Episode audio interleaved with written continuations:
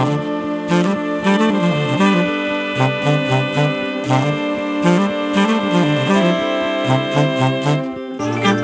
ッドバイブスミッドナイトラクザ by 倉園慶三こんばんはただいま8月18日金曜日の午前2時39分です、えー日付としてはですねえっと12時を過ぎたので、えー今18日なんですけども私のこの生活の感覚というかねえーそれではまだ、えっと、寝ていないので、えっと、17日なんですよ。今8月17日を私は生きていまして、えーこれが、あのー私のですね、えー誕生日なんですね。だから今日は一応この収録はですね誕生日に撮っているということで、えー61歳になりました、えー昨年ねこの番組を始めて、えーすぐだったと思うんですけどね始めて1ヶ月ぐらいで、えーちょうど還暦を迎えましてねその話も番組の中でしたと思うんですがあれから1年経ちましてね、えー私も無事に61歳の誕生日を迎えることができました。えーそして、えっと、なんとですね何年かぶりかなんですけども、えー一応ですねこの誕生日ランチみたいなことをね開いていただきまして、えーこれはあのどちらかというとこのグッドバイブスのね、まあ、イベントだとかそういうもので知り合った方なんですけどもね、えー私を含めて3人というねこじんまりとした会だったんですけども、え池袋のねスペイン料理屋さんでえっと、ランチバースデーランチという、えまあ、要はバースデーパーティーですかね。誕生日パーティーを開いていただきましてこれが本当何年かぶりなんですよ。どのぐらいぶりかな？もしかしたら67年ぶりぐらいかもしれない、うん。えーというのもあの私は昔からですねこの友達が少なくてね、えーななんかこのたくさんの友達とこういろんな交友関係を結ぶみたいなことはほとんどなくて、まあ、いてもその時にね2人とかそのぐらいこれがもう最大数ぐらいかな、うん、3人ぐらいいた時あるかな、うん、で今はですねなんかその、うん、必要としないっつうとなんかちょっと嫌な感じがするんだけどまあ本当にこのこの活動を通してね、えーグッドバイブスファクトリーのコミュニティの皆さんとかそれからワントレを受講していただける皆さんとかねあとボイトレとかえー執筆教室書き上げ塾とかに、えー来ていただける皆さんとその交流していることがね私にとってはそのいわゆる友達付き合いと、えー何ら変わりないのでねあのあえてそれ以外の友達をこう積極的に作ろうみたいな動きはほ全くしていなくて、うん、だからどんどんどんどんこのね そのまあ、そういう方々が私の 誕生日パーティーを開いてくださるというわけにもこのいかないのでね、えーお互いにつながりがないですからね、えーったほほとんど1対1の関係みたいなことになってますんででもあ今年ね初めてなんかそのようなつながりで、えー私ではなく私がやろうぜって言ったんではなく、えーあちら側からですね、と、ランチパーティーをやるんでどうでしょうかというお誘いを受けましてね、うん。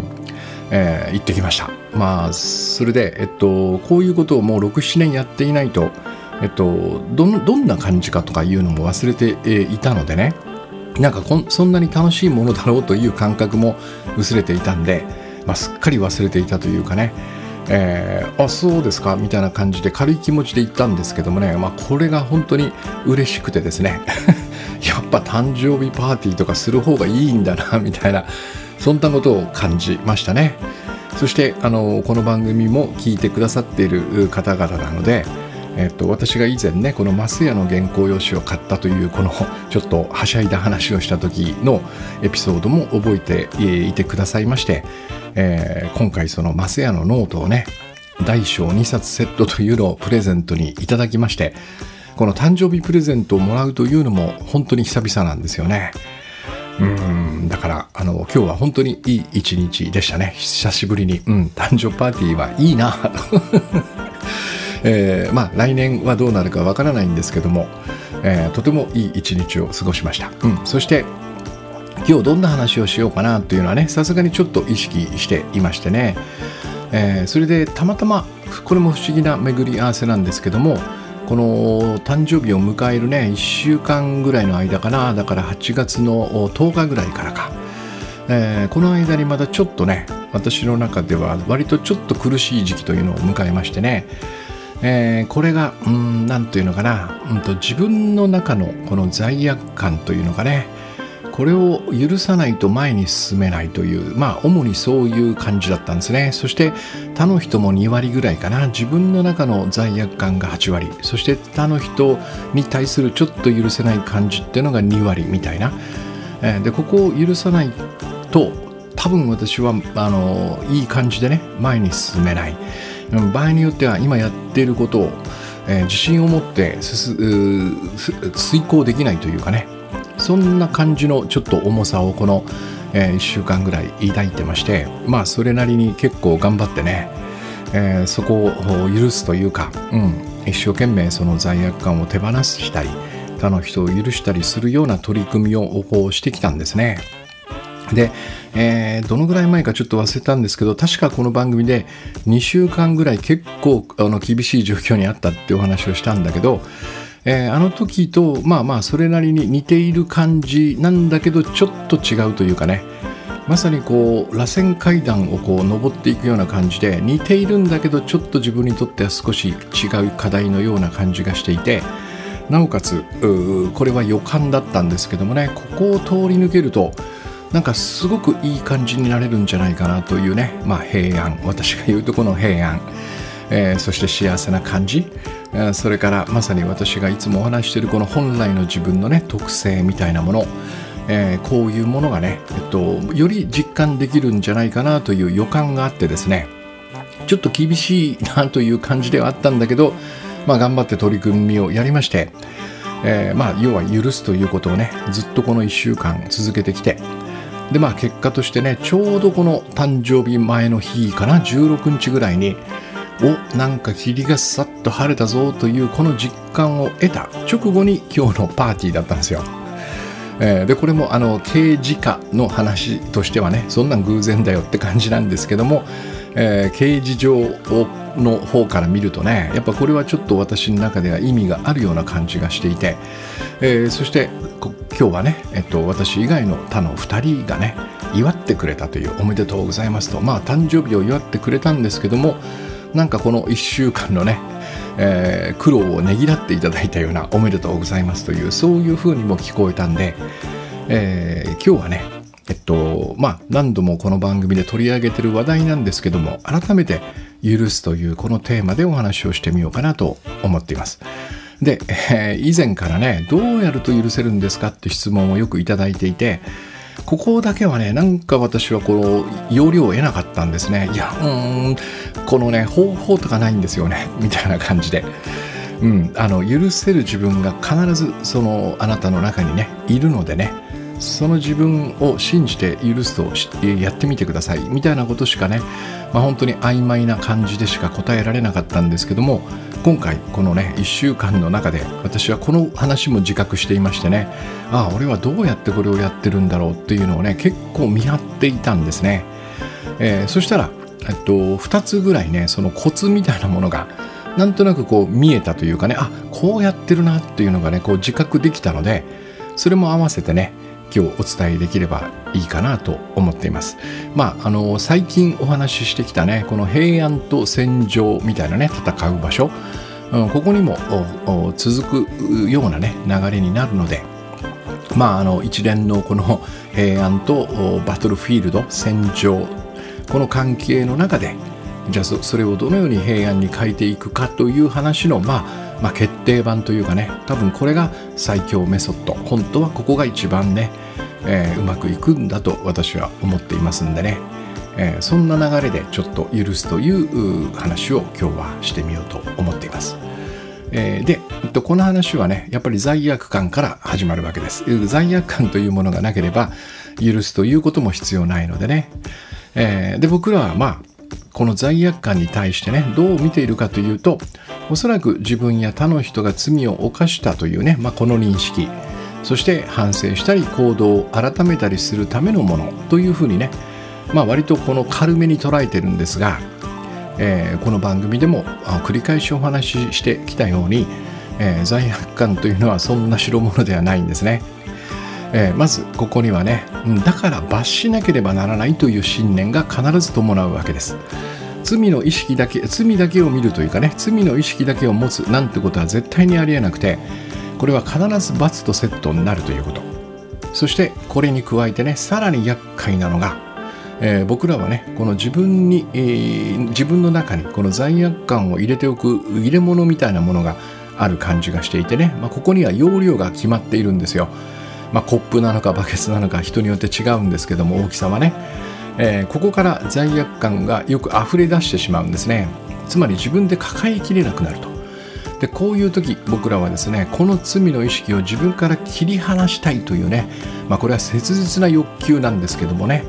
これを持つわけです。そしてこれを他の人に投影するんですね。投げるということ。これは私の罪ではなくてこの人たちの罪なんじゃないかというまあこれがまさに投影なんですよね。自分の罪をプロジェクションマッピングのように他の人に映写してそしてあたかもそれが自分ではなくこの周りにいる人たちの罪のように見るというねこれをやるわけです。でその目的はね、え、先ほどお話ししたように、え、キャパを超えてしまうからですね、え、自分の容量の中で、え抱えきれなくなっているから。だからこれを、え外側に投影しようとするという、まあ、要はこの罪悪感にはねこの2つが伴うということ。これが必ず、えついてくるわけですね、え罰しなければならないという信念。そして、えこの罪を自分から切り離したいという欲求からねえ、自分の罪悪感を他の人外に投影してしまうということね。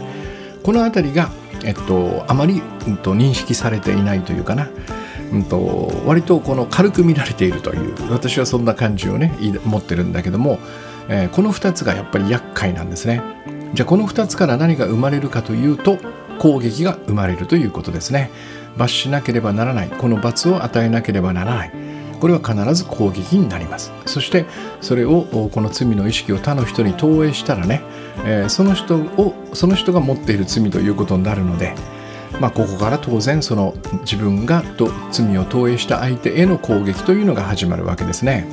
だから、えー、自分であれね、えー、他の人にであれこの罪悪感を抱いた瞬間に僕らはね、えー、自分か他の人もしくはその両方を攻撃し始めてるということなんですね。でこれはですね、えっと、この攻撃というか、まあ、この矛先というのかなこれが先ほどの投影するかしないかみたいなことによって、えー、大体3種類に分かれるわけですね。えー、まず、えー、1つ目は、えっと、これは投影した場合ね自分の罪悪感を投影した場合は、えー、これはその投影した相手つまり他の人を攻撃するこれが1つ目ね。で2つ目のパターンはえっと、それをせずに自分を攻撃するということですね自分に罪悪感を抱いて抱き、えー、それを外に出さずにこの自分を攻撃するというこれが2つ目。で、え、3つ目はこの両方をね、え、1つ目と2つ目を交互に繰り返すわけですね。まあ、これもいろんなパターンはあるのかもしれないんだけど大体まず投影をして他の人を攻撃する、えー、でその相手がね結構自分の好きな人だったり大切な人だったりもしくは一緒に仕事をしている仲間だったりするわけですね。要は後でお話ししますけどもね僕らはこの罰を与えたい攻撃したいというねこのまあ熱にうなされてるっていうのかなこの状態の時には、えー、本当にこの夢を見てるような感じでねえっと、この人を攻撃したらどうなるんだとかね、えっと、この人を攻撃するということの意味は何なんだみたいなことを完全に見失うわけですね。もうそれ以前にいやいやいや攻撃したいというこの、えー、願望というかなこっちこれにこううなされて、えっと、その辺が見えなくなっている、えー、でも、えー、いつか必ずねほっとこう我に返る時が来るわけですよ。でそうするとああやってしまったなというこういう感じを抱く。その瞬間にこの A が B に変わってね自分を攻撃するというえー、こちらに、えー、移るわけですね。つまり A と B を繰り返すということ、うん、で、えー、自分を攻撃し始めるとさっき言ったようにいつか必ず容量を超えてしまうのでね。そうするとまたこの A 外に向かって他の人を攻撃する、えー、で我に帰ったらまた自分を攻撃するという、えー、これを繰り返すというのが、まあ、3番目。C ですね。まあ、だからこの辺で自分はどれかなみたいな感じでこう、えー、当てはめてみるとねあどちらかっていうと私は、えー、人を攻撃したりせずにねどうしてもやっぱり自分を責めてしまうのかなみたいなね、まあ、これは多分わかると思うんですね。もしくはもう瞬間違和感式のように 何かあった瞬間に私は人を攻撃してるわっていうこのパターンもあるかもしれない。で私は実はですねこの C というか3番目なんですよ。A と B これを両方交互に繰り返すんですね。うん。まあ、これがあの私がかつて人間関係をデストロデストロイしていたという、えー、この時にやってたことですね。最初にまあ僕の場合は、えっと、自分で罪悪感を感じる前にまあ僕の場合多分容量がもうほんと少ないんでしょうね。すぐに人に投影してしまう、うん、そしてそこを攻撃し後で我に返ってなんてことしてんだっつって落ち込んで自分を攻撃する。あ自分を攻撃して落ち込むかな。順番としてはね。でこの間はね私は結構おとなしいんですよ。この自制してますからね。何やってんだ俺っつってね。いやもうちょっとなんか優しくなろうとかね。真面目にやろうとかってやってるんだけどここでまた罪悪感の、えー、抱えきれない、えー、分が、えー、自分の中に入ってくるとね。またこの1番目に戻るわけね。外を攻撃し、えー、でまた落ち込むっていうこれを繰り返すというのが、まあ、僕のパターンだったっていうそんな感じですかね。まあ、今でも多分これがかすかに残っていてねえー、このようなことを多分この誕生日前の1週間に、えー、繰り返しながらうーちょっときついぞというこの中にいたんだと思いますよね。うんえー、で要は、えっと、このタイプがね3種類あるんですが、まあ、このタイプ別っていうのはちなみに話でね、えっと、最大の問題はですねこの罪悪感からこの攻撃というね、えー、これを繰り出すことの最大の問題はえいつも私がお話ししているこの本来の自分が手にしているね特性というのかなこれをまとめて一気に失ってしまうということにあるわけですね。じゃあこの本来の自分の特性とは何かこれもう一度ね、えー、おさらいするとまずは宇宙の死んだ万象そして他の人これと一つなんですね。そして、えー、その宇宙の死んだ万象や他の人と等しく価値マックスであるというこの特性。それから従前従備に全てを手にしているというこの特性ね。それから平安と愛そのものである、えー、これも本来の自分の大事な特性。そして何よりも決して傷つかない強さを持っている、うん、この、まあえっと、ざっと挙げたこの4つですね。これを一気に失うわけです。なぜならばこの全てが攻撃と完全に相入れないからなんですね、えー、例えば攻撃する相手は敵ですよね。これは最近ずっとお話ししてることなんだけども敵とは一つではありえない、えー、そして攻撃する攻撃できるということは相手の価値が自分より低いとみなしたからですね。これはもう無理なんですよ、えー、相手価値の低い相手でないと僕らは攻撃できない、うん、そしてそのように他の人がねつまり価値マックスではなくなるということですよね。これは僕らの価値が変動するということを意味します。でそうするとこの変動する価値の世界の中でとてもじゃないけど私は価値マックスなんていうことは思えないんですね。これは生まれながらにして他の人と等しく価値マックス全員がマックスであるという前提があるから私は変わらずに何があっても価値マックスでいられるわけです。でこの捉え方がねいやこの価値というのは行動とか言動によってもしくは結果とか実績によって変動するんだよってことになったらとてもじゃないけど自分を価値マックスと思うことはねもう本当に至難の技になるわけね。だからこことは完全にこの攻撃は相入れないわけです。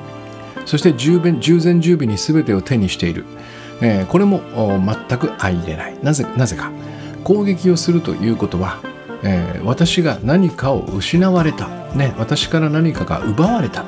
この感じがあるから私は攻撃をするわけですね。つまりその自分は失われ奪われているのでもう従前十分に全てを手にしてはいないわけです。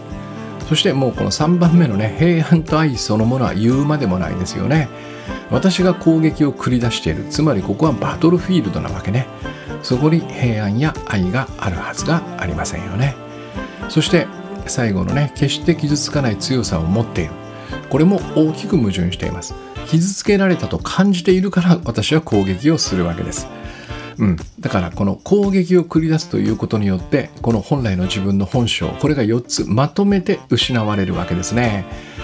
これが私が思うところのね、えー、罪悪感を抱く。そして罪悪感を抱くと必ず攻撃が伴う。自分や他の人にねこれの最大の問題だと思っているわけです、えー、そしてこの本来の自分の本性を失った瞬間に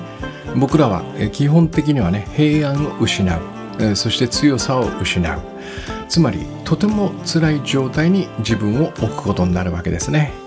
まあおそらく私がこの誕生日前に、えー、味わっていたのもこの辛さっていうかな。この苦しさだったような気がします、えー、だからこれを何とかしたいわけです、えー、そこで改めてねこの普段僕らが何気なく軽く使っている、えー、軽く感じてしまっているこの罪悪感これは何だっていうね、えー、この正体を改めてねもうこう見てみるんですね。でそうすると、えー、これは個々それぞれねそれぞれ個々個人個人っていうのかな個々の法典 ルールでも何でもいいんですけどもね正しさそういうものにのっとって、え、それぞれの価値観に基づいてねそれから、えー、それぞれのこれ多分気分ですよね。これにも左右されますよね。なんかこう妙にね太っ腹な時もあればもう非常に繊細というか敏感に反応する時もある、まあ、これは気分ですよね。そしてそれぞれの独断。これによって下される裁きであるはずなんですよ。でこのようなものは、えー、いつもこの番組でお話ししているそれぞれの心の中で作られるものですから間違いなく心象なんですね。つまり罪悪感というのは僕らの心の中で作り出されるイリュージョンであるということ、えー、これは先ほどちらっとお話ししましたが、まあ、夢を見ているようなものなんですよ、えー、この悪夢からね目覚めるために僕はこの許すという最後の夢を見るというふうに捉えています、えー、つまりこの偽りの自分ですね。本来の自分を失うということはこの罪悪感を持つ攻撃をするこれをやってるのは偽りの自分に決まってるわけです。この自分は罪と罰と攻撃という夢を見ているわけです。でこれは、えー、本来の自分だとすればこの3つとも無縁なんですね、えー、本来の自分には全く必要がないもの。罪と罰と攻撃というね、えー、だからこちらの自分は罪悪感を持つこともないしすなわち許す必要もないわけです、うん、だからこれは本来の自分が行うことではなくてね、えー、残念ながらこの心象の中でやるしかないんですよ。うん、ちょっとややこしいかもしれませんけどね。偽りの自分は罪と罰と攻撃という夢を見ているわけです。でも本来の自分はそんなものとは無縁なのでこの本来の自分は許すということはしなくていい。つまりできないと言ってもいいわけですね。罪悪感を持たない本来の自分は許すこともできないわけです。えー、つまり、えー、許すというのはね罪と罰と攻撃というこの夢の中でやるしかないんですよ。だから難しいんですね。でもこの許すも心象の一つなんですが、えー、この許すだけはね僕が思うに唯一僕らに平安をもたらす夢なんですよ。うん、これだけは本当に、えっと、例外としてねこの許すという夢だけは許すという心象イリュージョンだけはなぜか僕らに平安をもたらしてくれるんですねだから罪悪感というこの夢から目覚めるために許すという最後の夢を見るというふうに私は捉えているわけです。うん、これはね、えっと、いろんな意味があってね、なんか僕らにとってこの許すというのは非常にきつい行為に感じる。でもこれ自体がこの許すということ自体がね夢から目覚めるための最後の夢と捉えると随分とこの一つねえっと、あそういうことねっていう感じで、えっと、あまり深刻に捉えなくて済むというそんな感じですね。それからある方からね、えっと、とてもいい質問をいただいたことがあります。なんかこの許すというのはとても上から目線な感じがすると。自分より下なものこれを許している、うん、まさにこれがですね、えっと、夢の世界なんですね。罪と罰というものが存在している世界においてはえっと、そこで一般に僕らが、えっと、抱いている許すというのはね多めに見てやるってことですよ、えー、罪は、えお前は確実に犯したと。でも俺は心が広いからね、えっと、今回多めに見てやるよこれを僕らは許すと捉えているのでねまあ、まさにこの夢の中でそのように捉えているので、えーと、とてもこの上からやっているようなそんな感じがするのね、まあ、許すとか与えるとかっていう言葉にはこの印象がちょっと伴うんだけども、えっと、これはまさに罪と罰が存在するという夢の中でやっているからなんですね。そうではなくて罪と罰というのは偽りの自分が作り出した心象に過ぎない。えー、これは人が作り出したある目的を持って作り出したあ人が作った仕組みに過ぎないでこれを僕らは心の中でね非常に深刻なものと捉えてそして罰という怖いものを作り出してねそして攻撃というこれも本来の自分が絶対にやらないものを用いて、えー、何かをその目的を成し遂げようとしているとまさにこれは全てこの心象夢の中で行われていることなんですね。えー、でここのえっと、この夢から覚めるために許すという夢を見るわけだから、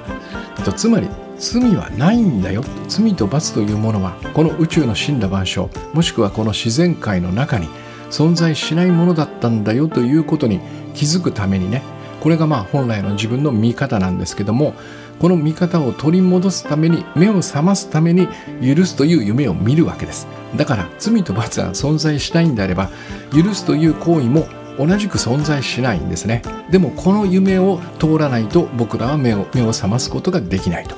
だから上も下もないわけですここにはね。そのようなものはその夢の中にあるものなのでね、えー、そして多めに見るのではなくてこれを多めに見るというのは罪は存在するという前提で多めに見てるんだけども、えー、僕が許すねこの赤辺で書く漢字御社の社というこちらの許すは言弁の許すとは違って罪はなかったんだというふうに目を覚ますということなのでね全くこの上下みたいなことは気にしなくていいわけです。じゃあどうやってねこの最後の夢許すという夢を通って目を覚ますのかというね、まあ、つまりどうやって許すのか、えー、この話をしたいんですが、えっと、分かりやすいようにね、えっと、とても何て言うのかなよくある例を出しましょう。えー、例えばね楽しみにしていたデートがあったとします。例えば今日の私のようにねまさに自分の誕生日デート。これにその恋人と待ち合わせをしていたと。ね私で言うと今日は池袋の2時でしたね。池袋の2時に恋人と待ち合わせをしていたとすると、うん、そうするとね、えー、2時ちょっと過ぎた頃10分か15分ぐらいかな、えー、LINE かなんかにピンとこうメッセージが入ってね「ごめん寝坊した」と。あと1時間かかるっていうメッセージが入ったとしますわね。えー、今日は暑かったんでねもう炎天下の中例えばこれが外の待ち合わせだったりしたらもうすでにすんごい疲れてるわけですよ。まあでもね楽しい誕生日デートなんで、うん、こっから楽しくなるからしょうがないかみたいな感じでちょっとこう汗を拭きながら水を飲みながらねもうすでにでも15分待ってると、うん、結構イライラもしてると。でここから1時間マジかよと。どう過ごせばいいんだよって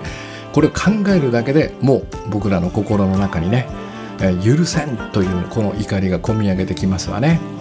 そしてここで、えー、もう本当に幼い頃から身につけてきたというかねもうすっかりこの習慣として染みついている罪と罰の仕組みを使いたくなるわけです。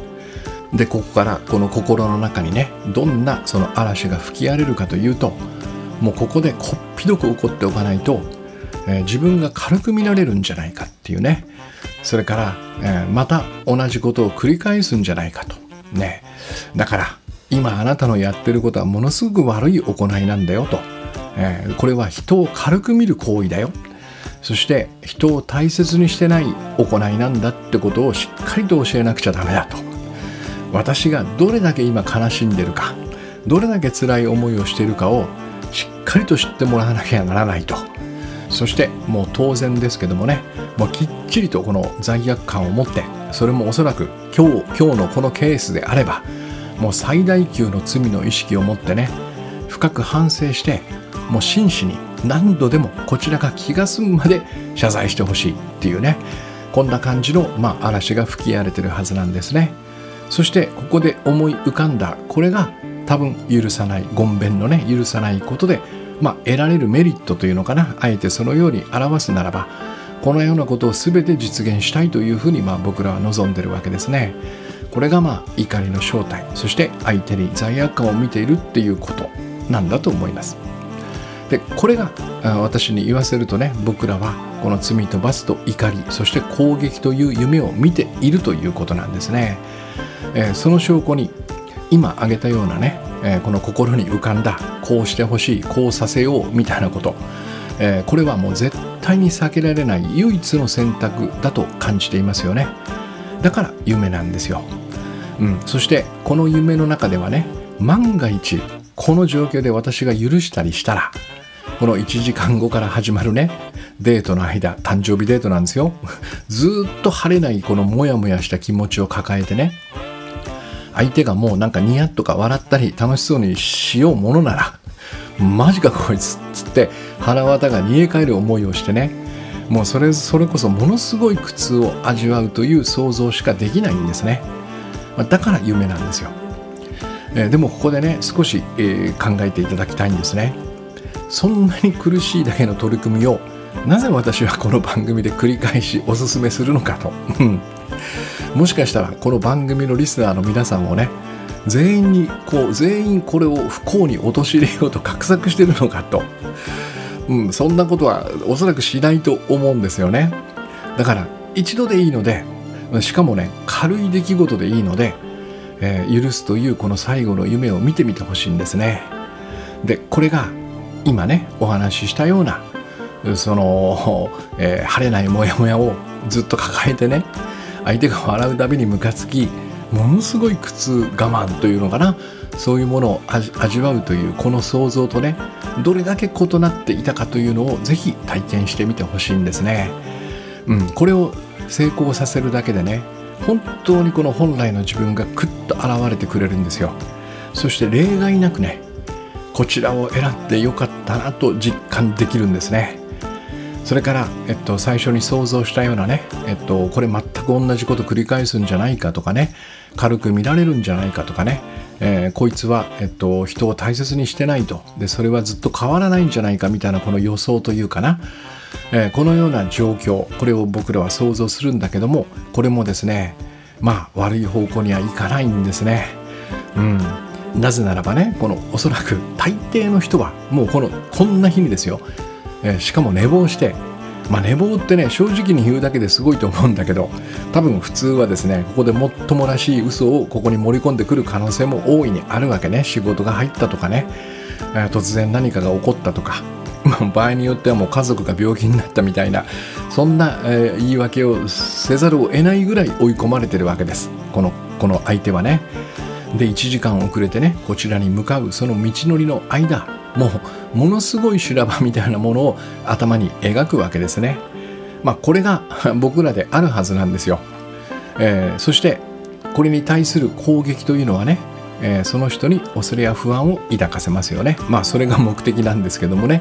恐れや不安を抱かせて反省させようとそして、えーと、真摯に謝罪させようとしてるんだけども、えーとこれはまさに恐れや不安を抱かせるわけですね。そしてこの許しというのはその人とこの自分にですね同時に平安をもたらすんですよ。うん、これが起きた時に、えー、まあ、自分もそうなんですけどね自分の心が本当にきつい状態になっているのか、えー、それと同時に相手の言動がねそこからどうなるのかっていうのもこれもしっかりと目撃してみてほしいんですね。うん、だから、えっと、ここが難しいんですね、えー、先ほど言いましたがこの許すというのも夢の中で行うことなので想像すると全くいいことがありそうな感じがしない。完全に自分だけが損をしてねそして相手はいい気になるつけ上がるというこの想像しかできない。でもよく考えてみるとこの想像一択しかできないことが実は僕らが夢を見ているという証拠なんですね。実は僕らにはねもっといろんな可能性選択肢があるということ。それが想像できないということがもうすでに夢を見ているということ。このように捉えてみてほしいんですね。そして先ほども少し挟みましたが僕がですねこの番組で繰り返し繰り返しこの話を、えー、する。その目的がねみんなで苦しもうぜと。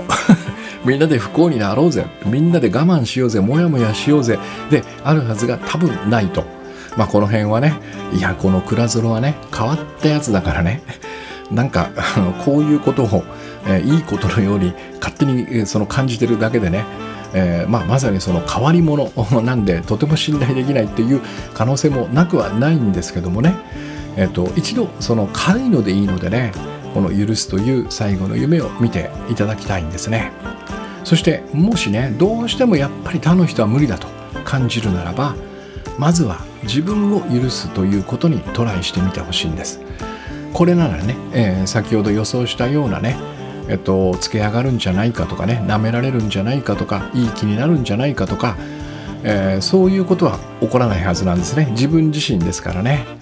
えー、自分に対してこれはダメだと感じていることをね洗いざらい無条件で、えー、今のままですよ、えこれをやったら許してやるとかいうそういう条件をつけるんではなくてまさに今のまま自分に対してこれはダメだと。これは悪い。これは、えー、どうしようもない。これは罪だと感じているようなことを洗いざらい許してみてほしいんです。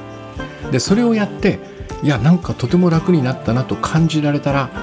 おそらく許すってすげえなみたいな感じで実感できるはずなんですね。ああこういうことかと、うん、悪くないかもと。ね。そのようにもしかしたら実感できてね。うん、これだったら他の人にやってみてもいいかなという気になれるんじゃないかと思うんですね。で、えー、その時もねあのこいつはもう絶対ありえねえみたいな人から始めるんじゃなくてまあこのまさにパートナーですよね。最愛のパートナー見たらまあこいつだったら一回やってみてやってもいいか ぐらいなところの親しい人。ね。まあ自分が、えー、いつも、まあ、この人好きだなと思ってるような人からやってみてこの許すことでね、えー、何が起こるかというのを、まあ、実際にこの体験してみてほしいんですね。うん、で、えー、じゃあどうやるかっていう先ほど冒頭にねお話ししたこの私がこの1週間の間に、えー、自分を観察してちょっと言葉にできるなというこのね、えー、見つけた2つのコツこれをちょっとお話ししたいんですが、えっと、1つ目はですねこの先ほどの例のようにねこの1時間寝坊して遅れるというこのメッセージを見た瞬間、えー、当然ですけどもそこで「マジかよ」っつって怒りがこみ上げてくる、うん、もうこの瞬間に僕らはその行為を罪と見てそして罰したいと思っている、えー、先ほどお話ししたようなことが心の中に湧き上がる。この時にねえっと普段はもうここから一択で一本しか道がないんですがこの時にぐっとこう踏みとどまって今私は罪や怒りという夢を見ているというふうに捉えるわけですね。ここが重要なんですよ。これができればなんとかなります。いやいやそんなふうに捉えたくないというんであればここはねえー、っと厳しいんですけども。まあ一つはこれトライなのでね。そのさっき言った軽いところ、えー、今私は罪や怒りという夢を見ているというふうに捉える捉えられるような機会を見つけて、えー、やってみてください。で、えっと、この今のねえその夢を見てるまさにこの怒り浸透の自分だけで目を覚ますのは無理だと思ったらこういう時にはね、えいつも私の中にこの呼ばれるのを待っているこの本来の自分がいるんだというふうに、えイメージしてください。でこちらの私はね先ほどお話ししたようにこの罪と罰攻撃とは無縁でねこちらには許すという概念はないんだけどもえっと、僕がこの目を覚ますことを手伝ってくれる。これはできるんですよ、えー、なぜならばこちらの本来の自分が私ですからね。本当のね。いつでも出てきたい。前面に出てきたいというふうに願っているわけ。だけどこの偽りの自分側が別の願望を持っているとですよ。この攻撃をしたいとかね、えー、相手に相手を懲らしめたい。みたいな願望を持っている間は出てこられないんですね。そちらの自分が前面に出ている。この偽りの自分が前面に出ている間はこちらの本来の自分は残念ながら出てこられない。なぜならば本来の自分は攻撃をしないからなんですよ。もしこちらの自分がこうが、ね、攻撃ができればこの偽りの自分をやっつけて、えー、自分が表に出るということができるんだけどもそれは本来の自分ではないのであそうなんだそちらでいたいのねつって黙って愛の愛そのものである自分としてこう待っていてくれるわけですね。永遠に無限の忍耐で待っているわけですよ。それがこの本来の自分の本性なんですよね。だから残念ながらこちらが無理やり出てきてくるっていうことはないんですよ。でもこの自分はいつでもえ目を覚ましたいと思うんだったら手伝うからっていうふうにこの待っていてくれるんですね。まさに呼ばれるのを待っているんですよ。この自分に許すのを手伝ってっていうふうに助けを求めるんですね。うん。これはすなわち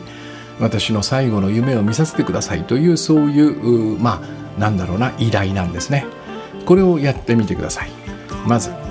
カチンときたらあ今私は夢を見ているなと。あそして私の中にはその夢から目覚めさせてくれる本来の自分というのがいるんだなと。じゃあ自力で 何とか許そうとするんじゃなくてこの自分に手伝ってっていうふうにこの助けを求めるというこれが一つ目ね。えー、これはとても重要なポイントです。でこれは助けてって言っておけばいい、うん、なんかそのそのプロセスみたいなことを見張る必要はなくてね、えー、一言伝えておけばなんとかこの方向としてね僕を目覚めさせてくれる方向にこの本来の自分が働いてくれます。もうこのほっといて大丈夫ですね。これが1つ目。そして2つ目はですねこの僕の中の許せない思いはどこにあるかということなんですよ。これは、えっと、一見このね夢の世界では相手と自分との関係の中にある感じがしてるんだけどもこれは錯覚なんですね。そうではない。これは僕の中だけにあるわけです。この許せない思いというのはね。でこれがどんな感じなんだろうっていうのをねちょっと探ってみるとねこれ僕の場合ではこの1週間の間やってみたんだけどなんとなくねこの許せない人の顔がついたこのボーリングの球みたいなね、えー、重いやつが、まあ、しこりみたいなものからこれが胸の辺りをこう陣取ってるんですね。ゾシンという感じで。でただのボーリングの球じゃなくてそこにその許せないやつの顔がついてるみたいなそんな感じ。この球があるんですよ。これをですねなんとなくでいいんで自分の中にあるこの許しの光線みたいなのをイメージしてねこいつをずっとこう照射するんですね。この球に向かって、えー、でそその光線ってどんなものみたいなことあまり考えずにこの辺は漠然と差し置いた方がうまくいきます。抽象的にした方がうまくいきます。私の中にこの許すという光線みたいなものがあってこれをこの球に当て続けるとどんどん溶けていくんだなっていうそんな様子をイメージしてください。でここで、えっと、小難しいことを考えてはダメです、えっと、例えば相手を弁護しようとかね。まあそういえば随分と最近仕事が忙しかったんで、えー、疲れてたんだよな。だったら寝坊してもしょうがないよな。みたいなこのロジックで許そうとしちゃダメです。これはですね夢の中でやる弁護みたいな情状酌量なのでこれでは、えっと、完全に取り除くことはできません。これをやるとさっき言ったようなねデートの間中ずっとモヤモヤが心に残るみたいなとてもすっきりしないこの中途半端なね、えー、許し方になってしまうのでこれをやるぐらいだったら僕は、えー、やらない方がいいと思ってます。もうもうそのままストレートに怒ってねいつものように、えー、やる方がいいと思います、えー、全然そちらの方がいい。この頭の中でね考えてこの許す理由をね自分の中で作り出すみたいなことは絶対にやらない方がいい、えー、それはできないのでね、えっと、結局はあの苦しさだけが自分の中に残る。そうではなくてそんな理屈とか全部置いといて、えっと、最初のポイントが重要なんですよ。これ夢なんだと。ここから目覚めたい、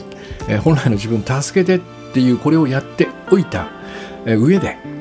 え、自分の中にあるねこの僕で言うところのボーリングの球みたいな重いしこりが必ず胸のところにあるはずなんですよ。まあ、人によっては頭のところにそれができてるかもしれない。なんか頭がパンパンな感じね、えー、ここのまあ何でもいいんですけどもこの怒りの玉みたいなもの。これを癒しの光線というのでね漠然と癒しの光線みたいなものをこのここに当てながら溶かしていく。たったこれだけ、まあ、これにね、えー、集中するわけですね。これは結構心のフォーカスをそこに当てないとできないと思います。だからまあねそうですね。こういうこれが一番難しいのは多分リアルタイムにね人と話をしながらこれをやるというのはかなり高度なのでえっと、そのトライよりはね、えっと、今回の例のようにえ来るまでに1時間あるというこういう余裕がある時ね。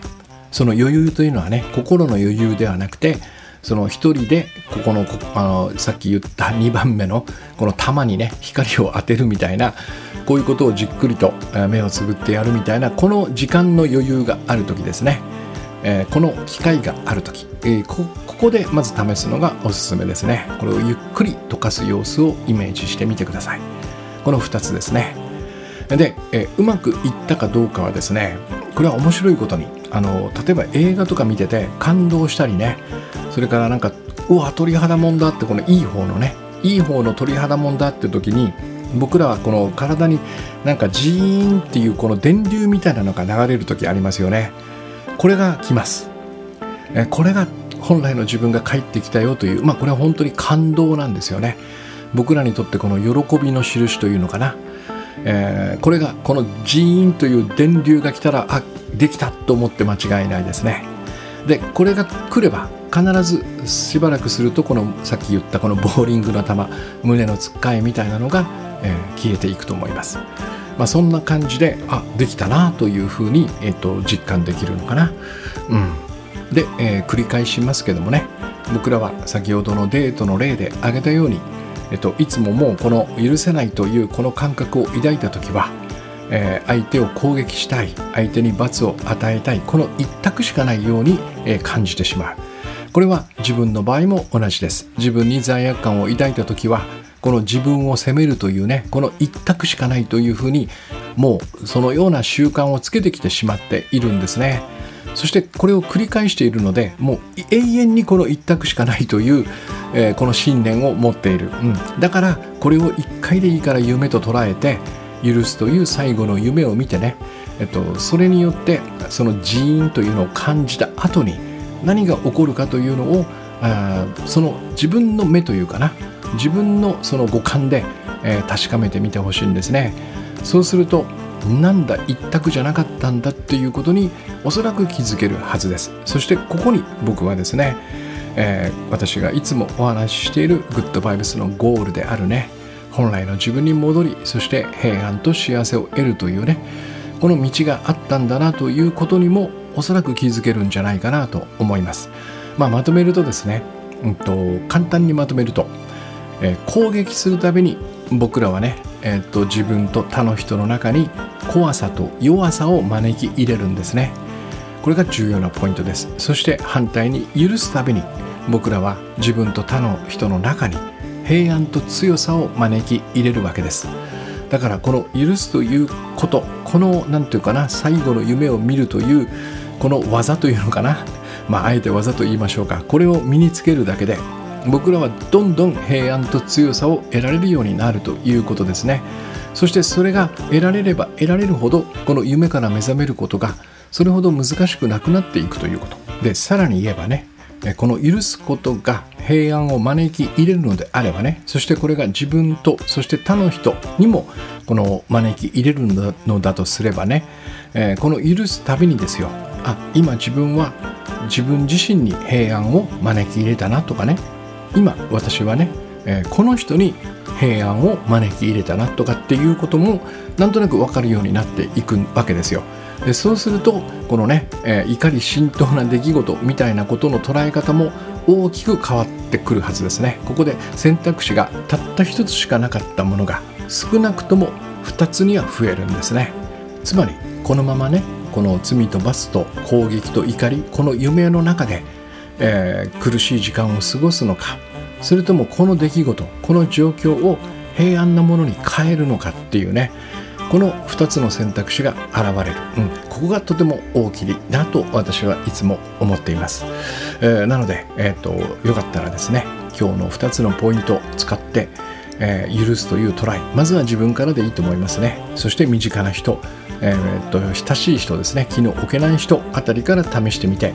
えっと、この威力というかねこの効果みたいなことを実感していただければと思います。まあこれが今日のバースデートークというかね私から皆さんへのまあ 誕生日プレゼントってのも変ですけどもそのようなものとしてお届けしたいなと思います。よかったら今日はこれを試してみてですねいい一日をお過ごしください。ありがとうございます。